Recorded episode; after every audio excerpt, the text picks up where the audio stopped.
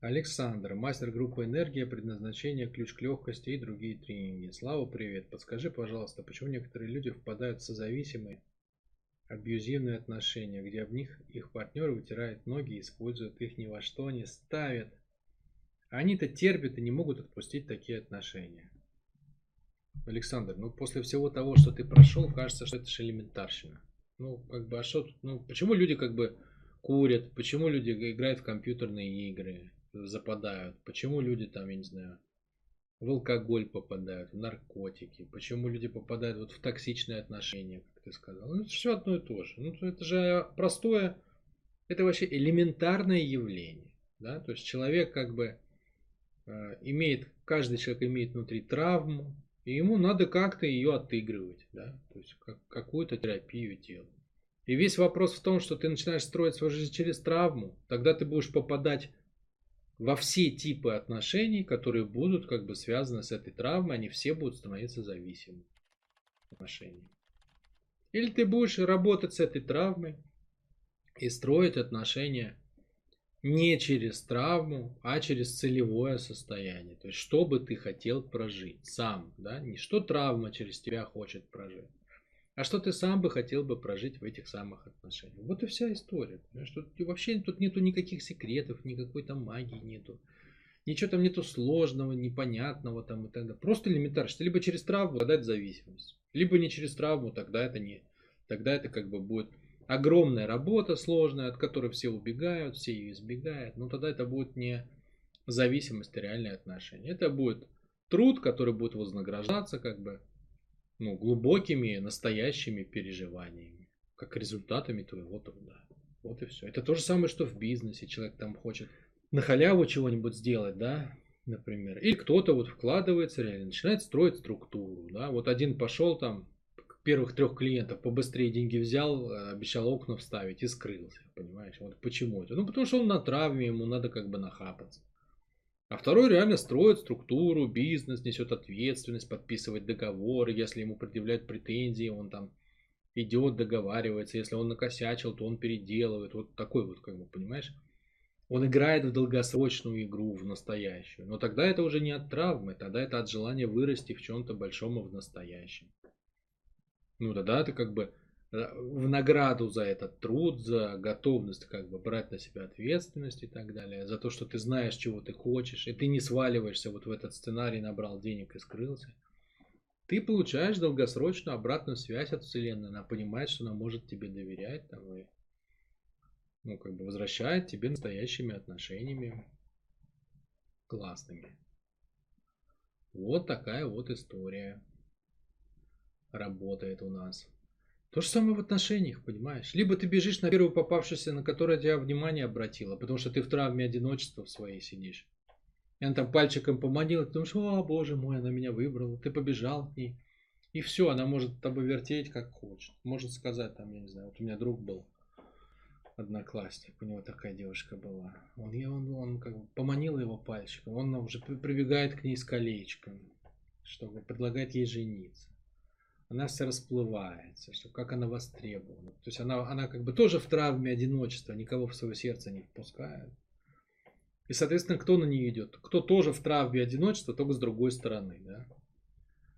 То есть э, она отыгрывает травму одиночества тем, что она всех делает одинокими, а он отыгрывает травму одиночества тем, что он ищет, кто заткнет его травму одиночества. И вот она сидит счастливая, он, он стоит перед ней на коленях с этой самой с колечком в коробочке. Говорит, нет, не готово. Он весь там, а, в дрободан, там в кабак напился в хлам, лежит вообще там где-нибудь в дверях. Мне звонит, говорит, ой-ой-ой, Слава, какая вообще меня отвергла девушка, просто умираю, умираю, жить не могу. Потом раз звонок по телефону, алло, привет, хочу одеть колечко. Он опять все собрался, отряхнулся, как бы протрезвел как мог. Все как бы это самое, волосы причесал, колечко нашел, слава богу, не пропил, побежал к ней. Опять на коленях к ней подъезжает, раз, на, держи, передумала. Говорит, сегодня не будем, завтра. Завтра, надо переспать. Ну что это такое? Что это такое? Травма? травма, ничего там нету, никаких секретов. Просто тупо непрожитая травма одиночества. И когда человек ведется на травму, вместо того, чтобы спросить себя, чего я хочу на самом деле, нащупать эту эмоцию, прожить ее и ею выбирать, да, он всегда обречен на зависимые отношения с чем угодно, с компьютерной игрой, с коноплей, я не знаю там, кто, кто с чем, кто во что. С пищевой какой-нибудь зависимостью. Никакой разницы нет. Вся вот эта дребедень, это просто недоработанная травма. Она на самом деле снимается довольно просто. Это надо просто запариться, хорошо ее прожить. Хорошенечко в теле как бы проработать этот эмоциональный заряд. Проработать маму с папой было бы неплохо, потому что травма через них пришла.